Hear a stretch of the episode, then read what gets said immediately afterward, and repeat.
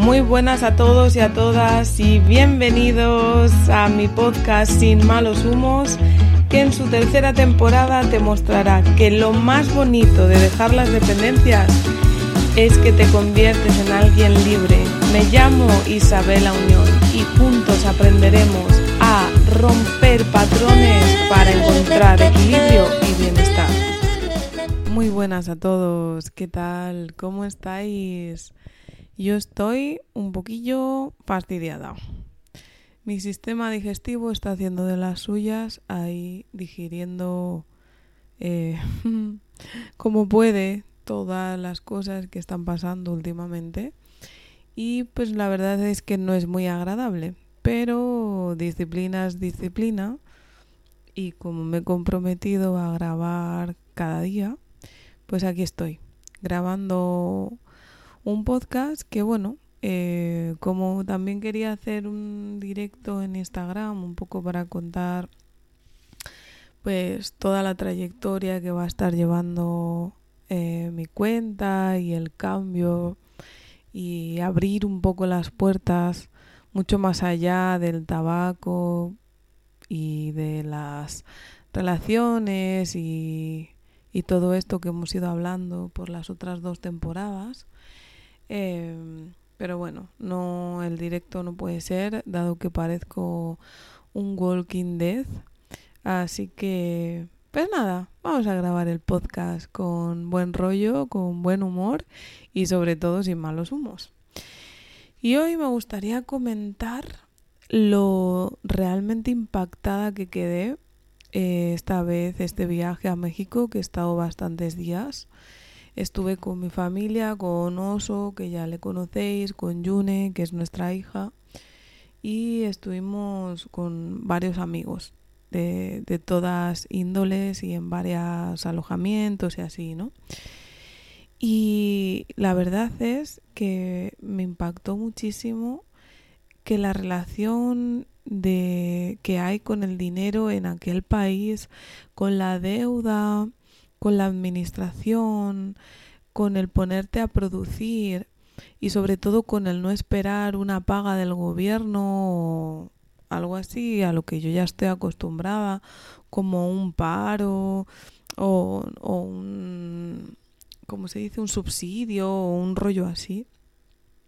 Es bien diferente a la nuestra y cómo el inconsciente colectivo de, de aquel país que es México es tan tan diferente con muchas cosas conectadas al nuestro. Puesto tenemos una historia en común em, es diferente al que tenemos en España no y, y siendo fíjate que ellos creen que em, encontrándonos en Europa, es como que nos encontremos en el primer mundo, eh, traen una manera de accionarse, de hacer dinero sin dinero, de producir sin miedo a, no sé, a, que les juzguen, a represalias, no sé, la verdad es que, que quedé bastante, bastante impactada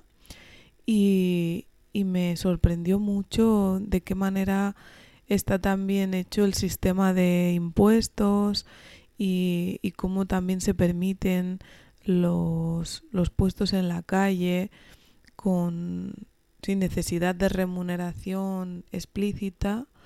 Y, y wow, eso me hizo reflexionar muchísimo que dentro de que ellos también traen problemas de dinero, igual que aquí en España, que es algo muy candente, lo viven desde un punto diferente, desde, desde otro paradigma, ¿no? ¿Por qué? Pues porque verdaderamente cuando, cuando sentimos que tenemos problemas de dinero, en el momento en el que aparece el, el problema, reaccionamos, reaccionamos con emociones, y bien podemos sentir miedo, bien podemos sentir angustia, bien podemos sentir culpa. Yo también he llegado a sentir frustración e impotencia por no entender qué estaba sucediendo. cuando de repente te das cuenta de que estás como en un proyecto o en una ilusión y empiezan a ocurrir sucesos, tú estás bien económicamente, tú tienes ahí para tú invertir eh, y de repente todo el dinero desaparece, de repente te encuentras que tienes que estar pidiendo dinero, pidiendo favores y yo ahí recuerdo que reaccioné con muchísima angustia, con muchísima rabia, pero era una rabia un poco forzada para no sentir la tristeza profunda que me estaba llevando a pues a este tema, ¿no? De, de perderlo todo, que tú piensas que pierdes todo, ¿no? Entonces viene el problema de dinero, reaccionas con según qué emociones, que también van a depender de dónde te has criado, con quién, y por supuesto de tu país. Y como tu mente quiere alejarse del dolor o buscar el placer, pues lo que tratamos de hacer es buscar soluciones para resolver rápidamente el problema. Rápidamente ese problema que te está generando un malestar que, que no eres capaz de sostener. Ni por ti ni por supuesto por los tuyos porque después, claro, vas encadenando culpa y todo esto por la familia y así, ¿no? Entonces ahí nos damos cuenta de que, bueno, más que cuenta, generamos la creencia, creemos que el dinero es algo real, material y que solo pertenece al mundo exterior, que no, que, bueno, pues que quizás no hemos tenido ese golpe de suerte que han tenido otras personas, ¿no? Así que nos ponemos en acción y una de dos, o trabajas más, echas más horas, haces guardias o buscas otro trabajo, doblas tus, eh, tus horas de trabajo y te esfuerzas y sufres para de una vez ponerte a salvo y solucionar ese problema que, te ha llegado. Otra manera que podemos y que buscamos normalmente eh, en, en nuestro país es endeudarnos o vender esas posesiones materiales que hemos ganado con esfuerzo y sacrificio. Y de nuevo, eh, todo se equilibra vives tranquilamente y un acontecimiento exterior hace que tengamos que gastar pues esa cantidad de dinero que ha venido tras solventar pues pues ese problema, ¿no? Así que entramos en carencia y como la única solución que conocemos es trabajar más y más y más y más, volvemos a aceptar nuestra suerte y pues ahí vienen los grandes, grandes, grandes temidos. Deudas, números rojos, sueldos míseros. Eh, o sueldos bien pagados, como el que yo tenía, pero dedicándole tanto, tanto tiempo que no me permitía vivir. Y a esto me acuerdo yo que en su momento eh, le decían carrera de la rata. Carrera de la rata y salía como un hamstercillo ahí dando vueltas en, en ese circulito que le ponen a la jaula para, para que corra, ¿no? Y yo, honestamente, no tenía ni puñetera idea, es que no comprendía el por qué primero le llamaban carrera de la rata, que era como vejarte a ser, no sé, una cosa muy extraña.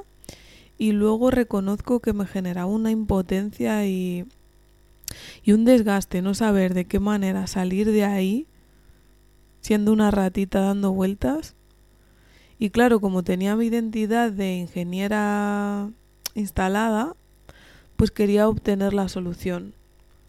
Pero era imposible comprender racionalmente eso buscando la solución en el exterior no me daba cuenta de que por estar leyendo esos libros, pagando mentores, prestando atención y buscando dentro de mí, yo ya había dejado de correr esa carrera.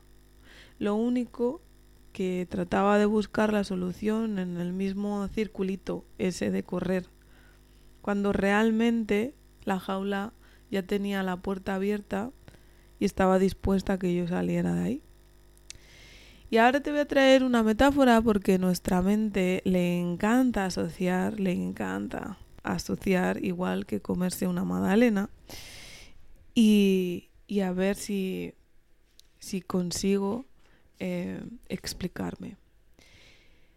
Dice Einstein eh, que imaginemos que estamos en un edificio y que en el segundo piso de ese edificio hay un problema.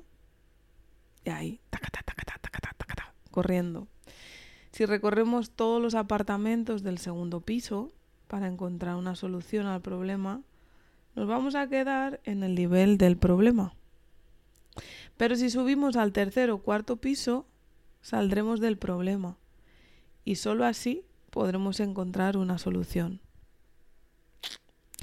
Así que si has experimentado todas las soluciones posibles en tu referencia externa o en tu mundo exterior y ya paraste de correr y es el momento como de buscar soluciones dentro de ti, salir de la jaula y experimentar otras experiencias. Entonces, enhorabuena, porque es el primer paso. Lo que hoy desde este podcast te propongo son tres opciones que ya de por sí serán diferentes a lo que has trabajado hasta ahora. La primera, mira adentro. Mira adentro significa cómo te sientes mirando tu cuenta corriente.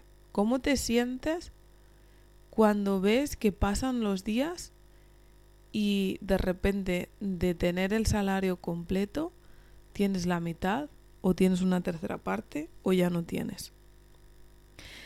¿Cómo te sientes teniendo que gastar con la tarjeta de crédito porque no tienes saldo suficiente en tu cuenta como para eh, pues eso, eh, pagar aquello que, que quieres pagar. ¿Qué pensamientos se generan tras esas emociones? Date cuenta que no es lo mismo echar cuentas después de un día fabuloso con los tuyos que tras una discusión. No es lo que te pasa, es cómo lo afrontas.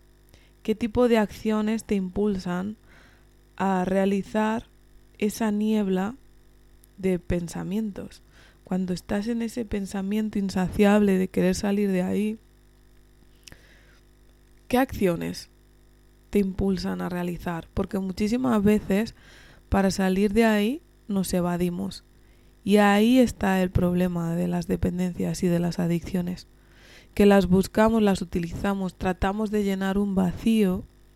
Un vacío que hemos sentido, por cierto, todos en todas las situaciones de las áreas de nuestra vida, pero que vamos y llenamos con el placer inmediato. Date cuenta, mirando hacia adentro, si eso que estás sintiendo te está reportando costes o beneficios.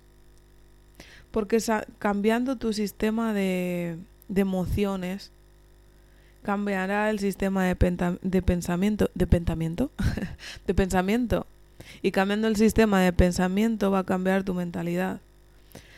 Y así la energía que transmites. Dejarás de emitir energía de carencia a pesar de que tu situación material sea difícil.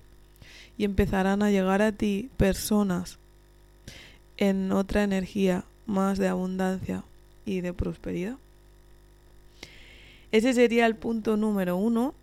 Es fácil, lo puedes hacer ahí en tu casa, con una libreta. El punto número dos, invierte en libros, en cursos y si puedes, invierte en acompañamiento, en mentoría. Te ayudaremos a gestionar los conflictos asociados al dinero. Y es que si no tienes ahora dinero para ello, lee, busca. Si no lees, no pasa nada. Pero si lees, pasan cosas. Y tres, Vente al taller que impartimos el próximo 26 de agosto en Madrid o talleres similares si no te encuentras cerca. Porque son talleres donde tu mente se hackea, tus emociones están a flor de piel y se producen cambios de conciencia. Y se producen cambios de conciencia y entonces vas a subir al tercer piso del que te habla Einstein. Yo para dejar mis dependencias primero miré a mi relación con el dinero. Gracias a él me di cuenta de que mi problema nunca fue el dinero. Solo tenía que realizar un aprendizaje en cuanto al modo de gestionarlo. Sin embargo, sí que había áreas de mi vida que me estaban haciendo que no mirase al dinero. Te dejo con esta frase de un grande que me flipa, Vadim Celan. Todo lo grandioso es fabulosamente simple. Y con todo y con esto, mañana nos escuchamos con un nuevo episodio de Vete tú a saber qué se me ocurra. Un abrazo.